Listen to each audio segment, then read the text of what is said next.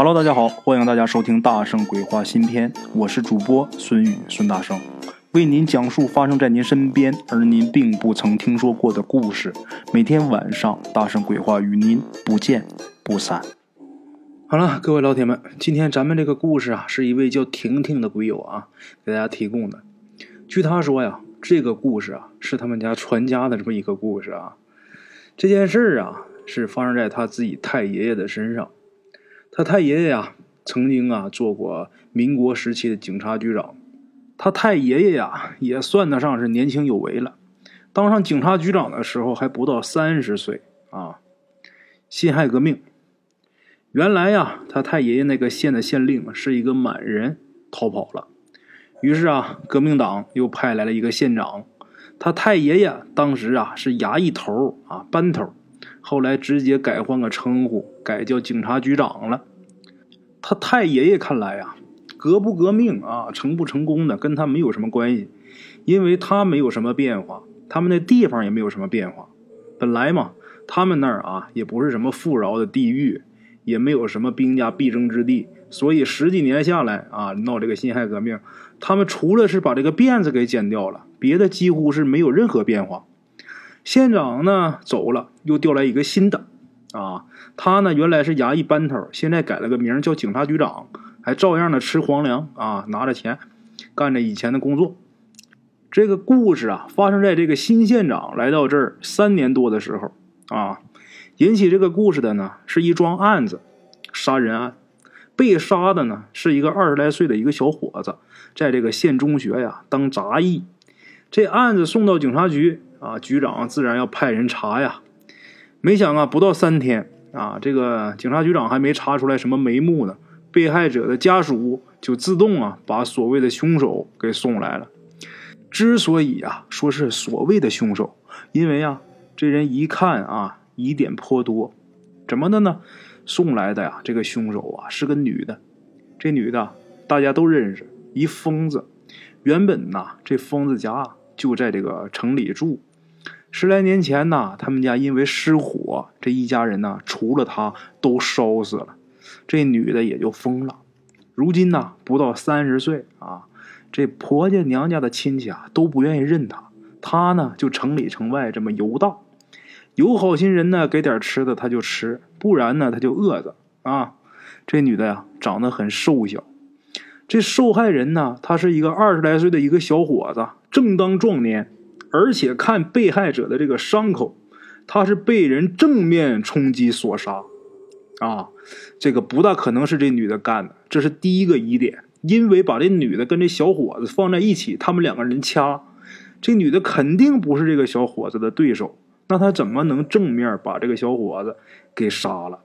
啊，这是第一个疑点。而且啊，这个女人呢，她没有作案动机，她杀他干嘛？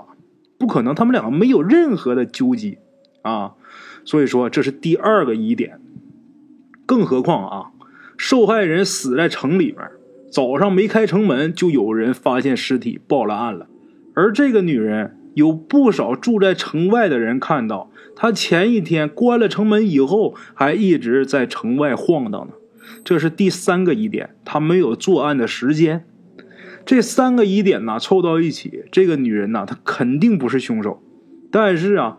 这个死者的家属就把这女人给押来了，就说她是凶手。这个时候啊，县长发话了，定案。啊，这局长说呀，估计和这女人没关系。这县长说呀，多一事不如少一事。啊，既然人家受害者家属都这么说了，那就这么定案吧。这个局长也很无奈呀，你他是在人手下干活的呀，定吧。当然啊，说要定案也要走一走程序。杀人的案子总要个把月，在这个过程中，这位局长和受害人的家属接触过几次，发现呐，这些家属都是老实巴交的农民，和这个疯子无冤无仇，甚至啊，之前他根本就不认识啊。那么既然这样，为什么一定要冤枉他呢？这位局长，也就是鬼友他太爷爷呀，他本以为啊，是不是这家人的家属误会这个疯子杀人了呢？结果在接触中发现，几乎受害者的家人都知道这个疯女人呐是冤枉的，这位局长他感到很奇怪呀，啊，但是没办法，县长不让追查，这案子就这么定下来了。很快，这个疯女人呐就被枪毙了。疯女人自然是没有人给收尸，尸体呀就扔到这个乱葬岗子，就算完事儿了。过了一段时间之后啊，这位警察局长他了解到了一部分案情。这个案子真正的杀人凶手是他们县中学的校长。这个被害人呐，那位杂役有这么一天晚上听到了这个校长的一个秘密。这位校长啊，一狠心下下了杀手，而这个秘密啊，恰巧跟县长有关。这位校长本来就是县长带来的人，两个人不单是同乡，而且还有点亲戚关系。这样啊，警察局长他就明白为什么县长不让往下追查，而着急结案。但是还不明白，这受害者的家属是怎么跟这个县长搭上线的。那个时候啊，乡下的村民呐，想和县长有交集，几乎是不可能的。那个时候的人呐，都惧官，都害怕当官了。你说这县长啊，是怎么跟这个被害者家属达成一致的，弄这么一疯女人来？啊，然后他们民不举，官也不究，这事就草草了之了呢？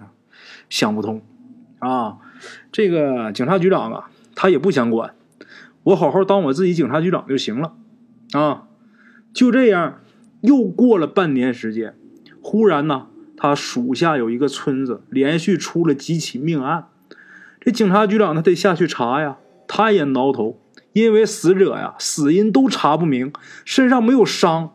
都是暴毙而亡，查不明白怎么回事而且啊，死的这些人之间呢，没有什么共同特点啊。死的人也是男女老幼、四乡八邻、五行八作，什么都有。唯一的线索就是百姓传的什么呀？被杀的这些人，杀人的凶手不是人，而是恶鬼，而且呀，是一个女鬼。这些传言也不是空穴来风。因为有死者的家人在死者暴毙前曾听到过女人的哭声，而且是只闻其声不见其人，啊，那么作为警察局长，光听外边传说凶手是恶鬼啊，他不是人，这话没法跟上司交代啊，没办法报告啊，得了，只能是自己亲自去侦查啊，我非得要查个水落石出。这位警察局长，他打着下去查案的旗号，其实啊就是下乡去郊游一回。有这么一天呢，他又去查案啊，转了一圈啊，转到中午，他找了一个村子啊，这村里有这么一家地主，到这个地主家呀，跟这地主说：“我是官面上的，我是警察局长啊，查案走累了，到你这儿歇歇脚我就走。”这地主一看这局长来了嘛，那能不懂事吗？赶紧张罗饭啊。他呢也是客客气气的就坐下了啊，聊了一会儿天他就想起来这地主家呀后院一般都有花园，他就心想啊去看看去转一转啊，如果有好看的花啊，我再找一个画油，让这地主啊送他几颗。就这么的，他就出来了啊。当然啊，他出来去花园转，这地主也跟出来了。两个人呢来到后院，他刚夸了两句啊，就说你这花养的好啊，漂亮啊。啊！刚说这么两句，他就猛的感觉呀，迎面有东西扑过来了。他这一抬头一看，那个女疯子是从这墙外啊穿进来的，而且奔他直扑过来的。他吓得大叫一声，回身就跑。这个女鬼的动作明显比他快，但是每次啊碰到他的时候，这女鬼的手啊都缩回去。即便这样，每一次这女鬼碰他的时候，这位警察局长他都觉得呀心口剧痛。他自己知道啊，再多被碰几下，那肯定就挂了。正在这又紧张又害怕的时候，这个时候地主端着一个盆跑过来了，一盆血水泼过去，这女鬼呀一下都不见了。啊，那么哪儿来的血水呀？这不刚才给这位局长准备饭吗？杀了一只大公鸡啊，所以有这么一盆血水。那么说地主啊，他也能看见这女鬼吗？不是，这地主他压根儿都没看见女鬼，但是可听见这个女鬼的哭嚎声。同时看这个局长跟风一样的逃跑啊，脸上的表情啊还很痛苦，所以这地主啊急中生智，用这积雪把这女鬼给泼走了。后来呀，这局长想啊，为什么这个女鬼啊每碰到他一下的时候，这手都往回缩呢？估计啊，他自己想啊，我多亏我自己穿了这身制服，如果我要没穿这身官衣的话，就估计跟那几个人一样暴毙了。啊，那么好，既然知道来头了，就得想办法治这个事儿。啊，如果不治也不是事儿，治到你死的冤，但是你一次一次出来害人可不行啊。回去之后啊，警察局长就跟县长把这事一五一十给说了。县长听完也害怕。啊，这位县长啊，因为他不是本地人，这局长啊多少在夸大其词一点，吓唬这县长。这局长跟县长说呀。之所以到目前为止这女鬼没找您啊，是因为啊，您贵为县长是一方面，另外一个您是一直在衙门口里呢。可是啊，您总有出去的那一天呐，是吧？到时候可不好说呀。这县长着急了，害怕了，就拨了一笔款子啊，专门用来捉鬼的。这局长啊，全权来办理这个事儿。那么有钱这事儿就好办了，是吧？请道士什么来吧。请来的道士啊，就说呀：“这个女鬼的尸体肯定不在乱葬岗。”这局长一听，不能啊，因为之前枪毙完之后，是我们局里出人给处理了，肯定是扔在乱葬岗了。结果啊，局长听道长这么一说啊，然后就开始派人找。这一找，还真是，还真不在那儿。那不在那儿，在哪呢？这道士说呀：“那在哪？我现在不知道。”这你警察局你们就得给找了，你们找到了，我才好进行下一步。这局长一听，得吧，我找吧，毕竟是干警察局长的啊，找个尸体还真不费什么劲儿。几天以后啊，真找到了，这尸体哪儿去了？原来呀，枪毙这个女人后的第二天，这个尸体啊就被人给拉走了。谁呢？就是受害人一家。警察局长啊。找到他们家了，这一看这警察局长来了，他家人全吓傻了。稍微一吓他们，这一家人就说实话了：怎么回事呢？原来呀，他们自己儿子死了以后，他们想的啊，报仇倒不是第一位的。他们想什么呢？这儿子死完之后啊，他没结婚呢，这不能入祖坟呐，入祖坟对这个祖坟风水不好。这个时候，他们家族里边啊，就有所谓见过世面的人就说：“看这个伤口啊，这肯定是被男人杀的。现在你儿子已然已经死了，如果你要是非想找这个凶手的话，找到了把他给枪毙了，又有什么用啊？你儿子他没结婚，进不了祖坟，那肯定就成了孤魂野鬼了。”现在他已然死了啊！要么说我给你们出一主意吧。你想啊，你儿子想要进祖坟，那就必须得给他配阴婚。以你们家的财力啊，你们家也配不起阴婚。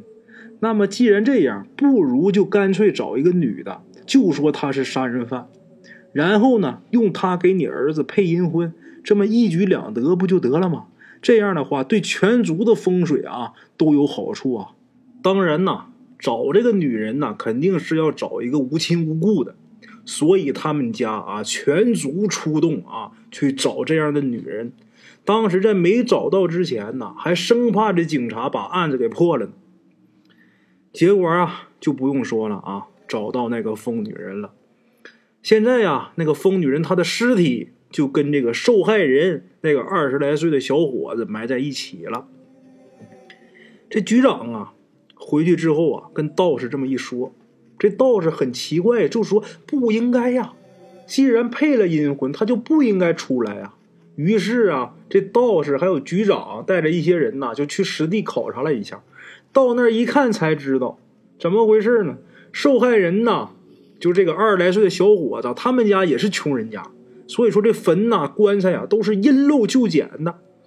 又因为要开坟，重新把这个女疯子啊，她的尸体也埋下去，这棺材这一折腾就更不结实了。当时这个野生动物又多，就把这棺材啊给破坏了，所以这个女鬼呀才出来。这个受害人这二十来岁的小伙子，他倒是没有什么特别大的怨气，又因为啊在自家的祖坟里边，反而没有什么事儿发生。这道士一看呐，明白了。那么说现在这种情况该怎么办呢？这道士就说呀：“得了，我给你们出一主意吧啊，这我也不用收了他了，你们呐换一口棺材，要好的，把她丈夫跟她呀，就是一直给她埋在一起。”啊，埋在一起，她丈夫的气就能压住她。这局长一听，这好啊，挺省事儿的，买一口棺材就完了呗，是吧？就这么的，就逼着这个受害人那个被杀的二十来岁的小伙子，他父母把自己女儿，也就是受害人他大妹妹啊，押给城里一家做丫鬟，然后弄了点钱，买了一口好棺材。这个道士啊，看把棺材弄来之后。两个尸体啊下葬之后，道士又画了符，念了咒。从那以后啊，这女鬼再也没出来过，没闹过。啊，这个故事讲完了。现在我的心里啊，又是五味杂陈的，又有一种想骂人的冲动啊。但是想一想，骂人没有用，要怪啊，就怪那个万恶的旧社会吧。啊，好了啊，今天咱们的故事啊，先到这儿。感谢各位老铁的收听，咱们明天呢继续。OK，各位老铁们啊，咱们今天的故事呢，先到这里。感谢各位好朋友的收听啊！我的投稿微信是幺八七九四四四二零一五，欢迎各位好朋友加我的微信，点赞、转发、评论。今天呢，故事先到这儿，咱们明天同一时间不见不散。